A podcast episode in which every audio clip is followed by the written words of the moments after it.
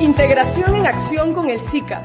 Es el podcast del Sistema de la Integración Centroamericana para acercarte a muchos temas e iniciativas por el desarrollo sostenible en los que trabajamos con Guatemala, Belice, El Salvador, Honduras, Nicaragua, Costa Rica, Panamá y República Dominicana. Somos ocho países construyendo una región de oportunidades. Involúcrate tú también. Puedes encontrar más información en www.sica.int o en nuestras redes sociales. Comenzamos.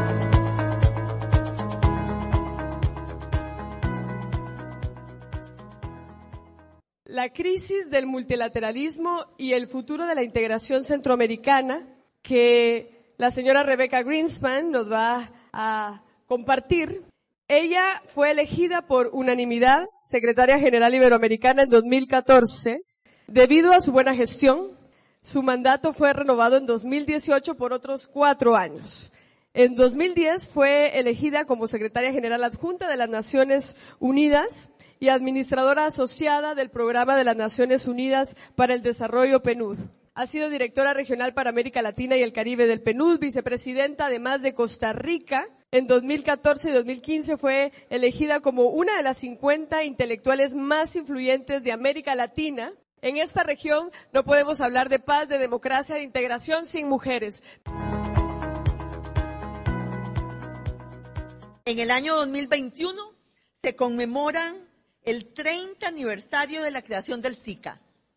Como veremos más adelante, no es coincidencia que ese año celebremos también el 30 aniversario de la organización que a mí me toca hoy dirigir, que son las cumbres iberoamericanas de jefes y jefas de Estado y de gobierno.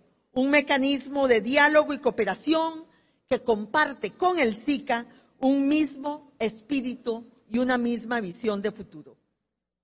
Hace unos días, en preparación para esta intervención, releí el protocolo de Tegucigalpa, por el que se crea el sistema de integración centroamericana. Y debo decir que me sorprendió la vigencia del documento. Ya desde entonces, nuestras naciones consagraban su compromiso con la expansión de las libertades individuales, la búsqueda de la justicia económica y social, el desarrollo equilibrado y la explotación racional de los recursos naturales, la consolidación de la democracia y el fortalecimiento institucional. Ya ahí se destilaban los mismos objetivos y metas que un cuarto de siglo después suscribieron todas las naciones del mundo en el marco de la Agenda 2030 de Desarrollo Sostenible de Naciones Unidas. Pero hoy, como bien decía Vinicio Ceres, vivimos en un contexto global caracterizado por la incertidumbre y por la erosión de las bases que han sostenido el andamiaje jurídico e institucional que ha regulado las relaciones internacionales desde la segunda, desde el fin de la Segunda Guerra Mundial. El mundo de la posguerra puede dividirse, lo divide muchos en dos etapas, antes y después de la caída del muro de Berlín. La Guerra Fría fue un enfrentamiento entre dos grandes potencias, pero también entre dos grandes ideologías y sistemas políticos. Un mundo bipolar, con efectos dramáticos sobre las naciones que se encontraban en sus esferas de influencia. No necesito decir aquí que Centroamérica experimentó las consecuencias de esa Guerra Fría en primera persona y que en muchos sentidos la historia centroamericana ilustra los riesgos para las naciones pequeñas de un mundo definido por la confrontación. La caída del muro de Berlín marcó el inicio de una, era de relativa estabilidad internacional y de alto crecimiento y cambio tecnológico también, lo que llevó a muchos a augurar equivocadamente lo que se llamó, en palabras de Fukuyama, el fin de la historia, para usar esa reconocida expresión. Se creía que era el fin de la evolución sociopolítica de la humanidad y la adopción de un sistema universal para regir las relaciones humanas. Fue en ese contexto en que florecieron muchas de las iniciativas de integración regional y subregional que hoy conocemos, incluyendo el SICA y los albores del sistema iberoamericano. Más allá del optimismo que acompañó aquellos años, muchos nos preguntábamos entonces si el fin de la Guerra Fría traería consigo un nuevo orden internacional, o si más bien anticipaba una era de equilibrios frágiles y transitorios. Sabíamos que nos movíamos hacia un mundo más multipolar, pero no sabíamos si ese mundo sería también un mundo más multilateral. Es decir, un mundo en que los países compartirían un mismo sistema de normas e instituciones para perseguir sus objetivos y resolver sus conflictos. O si en cambio veríamos más fragmentación y el resurgimiento de nuevos tipos de competencia. Treinta años después de la caída del muro de Berlín, ese, esa pregunta todavía está abierta. No sabemos si vamos a un mundo más multilateral o si vamos solamente a un mundo más multipolar. Como decía hace algunos meses el secretario general de Naciones Unidas, Antonio Guterres, abro comillas, la historia acaba por vengarse de los que profetizaron su fin, cierro comillas. En lugar del fin de la historia, parece que más bien estamos alcanzando el fin de la paz, de lo que se llamó la paz americana. Muchos ven en la dinámica internacional los inicios de una nueva guerra fría, esta vez protagonizada por Estados Unidos y China, cuyo auge económico, político y militar constituye el rasgo definitorio del escenario internacional en lo que va del siglo XXI. Yo no estoy convencida de que, estamos, de que estemos regresando a una bipolaridad o a la bipolaridad de los años 70 y 80. Esta nueva Guerra Fría sería distinta de la anterior por muchas razones. Primero, porque no se trata de un enfrentamiento entre modelos políticos o propuestas ideológicas, sino una competencia económica, comercial y tecnológica con un rol mucho más preponderante de los actores económicos. Es decir, estamos frente a un mundo menos definido por las ideas y más por los intereses. Tal vez sería mejor decir que hay no solo intereses, sino también visiones distintas del desarrollo. Un mundo que no es solo multipolar, sino al que muchos llaman también un mundo multiconceptual. La segunda razón por la que estamos ante un enfrentamiento distinto es la profunda interdependencia entre los países, incluso entre los dos que ostensiblemente se encuentran enfrentados. A manera de ilustración, para que tengan una idea, en el apogeo de la Guerra Fría entre Estados Unidos y la Unión Soviética, estos comerciaban en un año, Estados Unidos y la Unión Soviética, lo que hoy comercia Estados Unidos con China en menos de 24 horas. Antes Estados Unidos y Rusia comerciaban eso en un año. Hoy lo hacen en un día. Esto también entraña diferencias para países como los nuestros.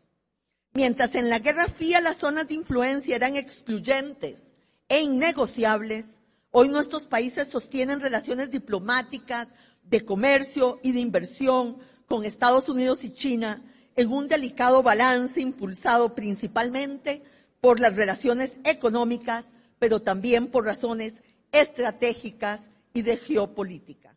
Ante este panorama, cabe preguntarse cuál es el rol del multilateralismo y qué futuro le espera al sistema multilateral si el mundo continúa virando hacia la realpolitik y el poder duro.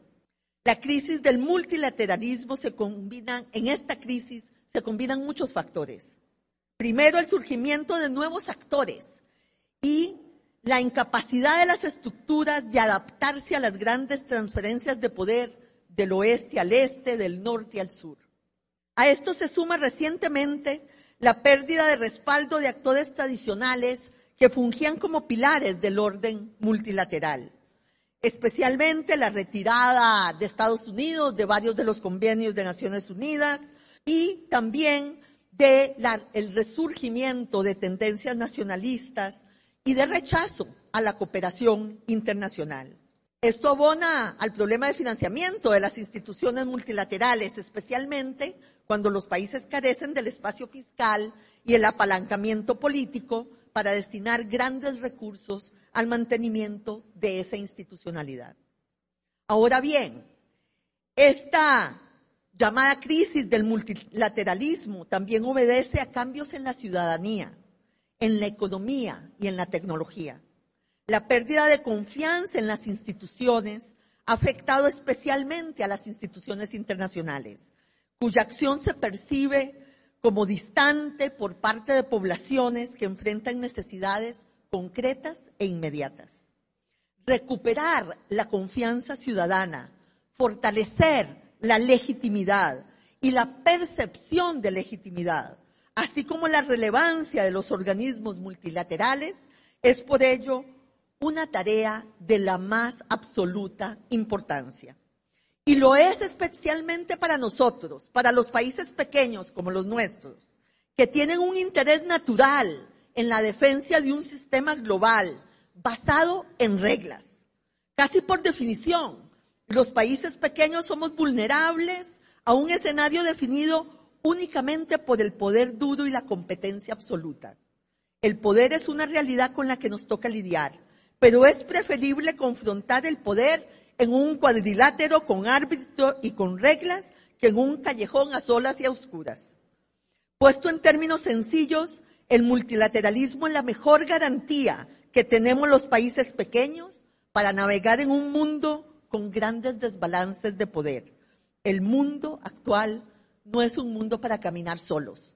Y es aquí donde debemos preguntarnos y renovar el papel que puede jugar el SICA y el sistema de integración en este rompecabezas. Creo que deben ser acciones prioritarias para los sistemas regionales en el contexto global.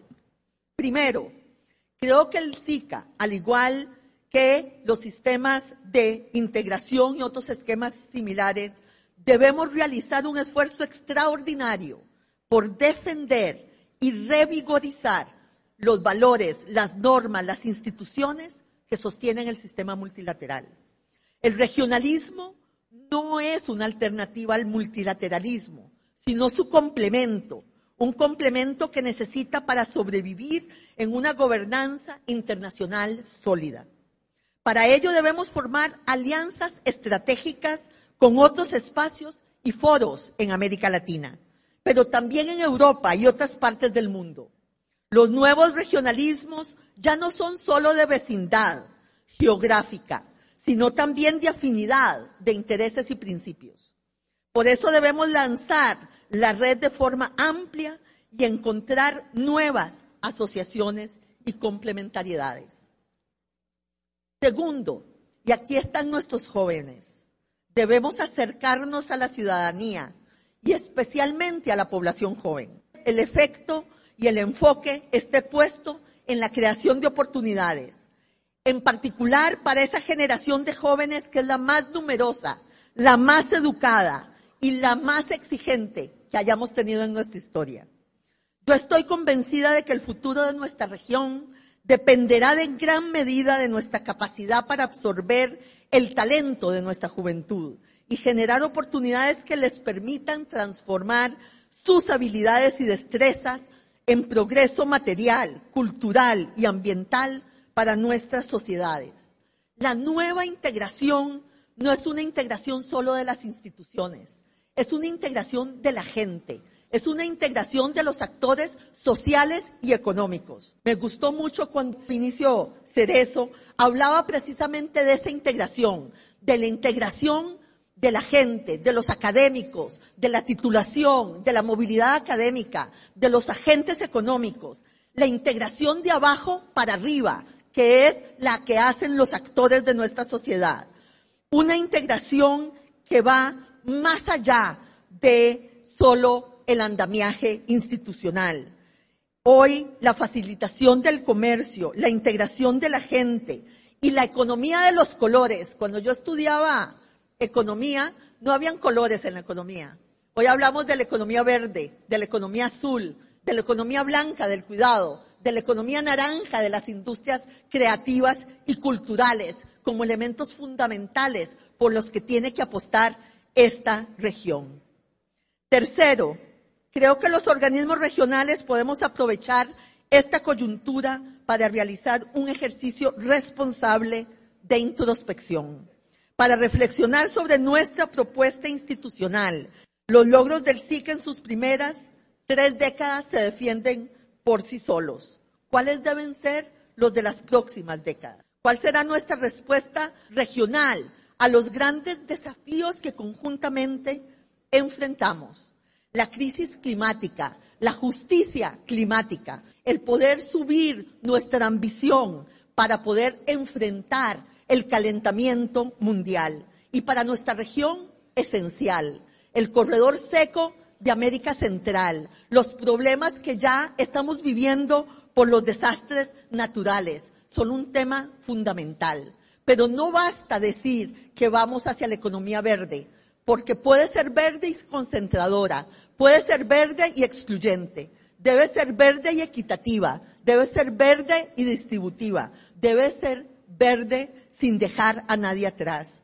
Y con ello el tema de las migraciones, de la automatización, de la transición demográfica y de la polarización social de nuestra región.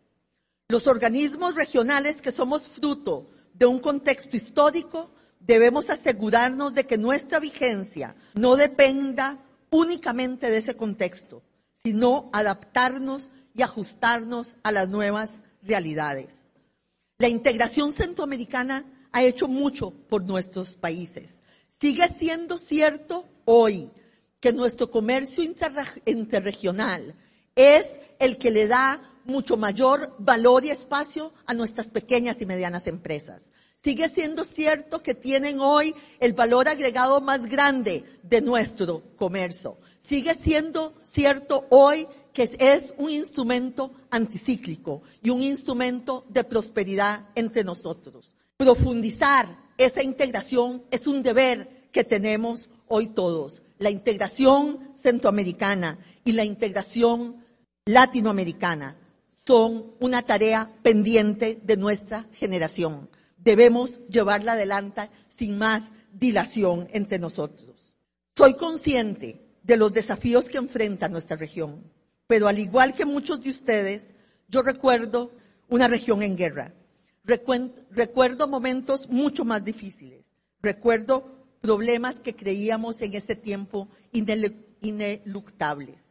Por más ardua que sea la tarea, que tenemos por delante, no debemos dudar de nuestra capacidad para seguir avanzando, para reescribir nuestra historia, para transformar nuestra suerte. En un contexto internacional que nuevamente nos alerta sobre el dominio de las grandes potencias, no olvidemos el poder de las pequeñas naciones, la autoridad moral con que podemos defender nuestros valores y principios.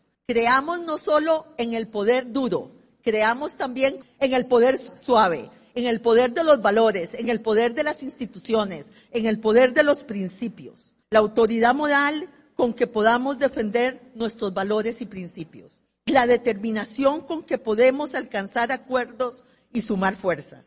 Que esa convicción nos acompañe hoy y los próximos años, mientras navegamos estas aguas inciertas, mientras lo hacemos abriendo nuestras instituciones, nuestros espacios para el talento de la juventud que tenemos en nuestra región.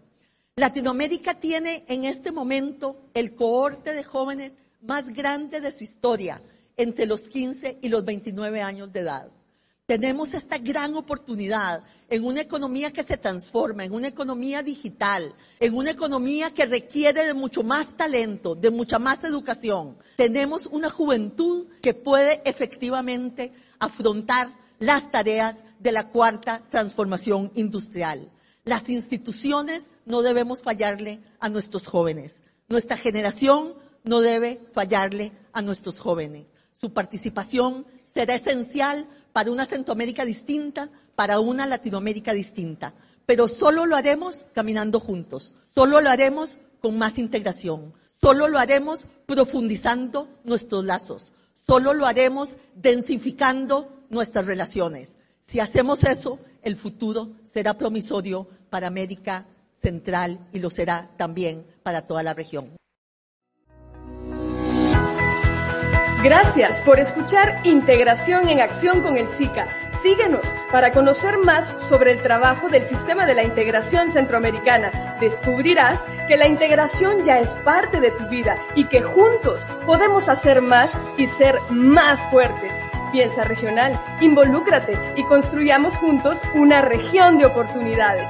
Te esperamos aquí en un próximo episodio de Integración en Acción con el SICA.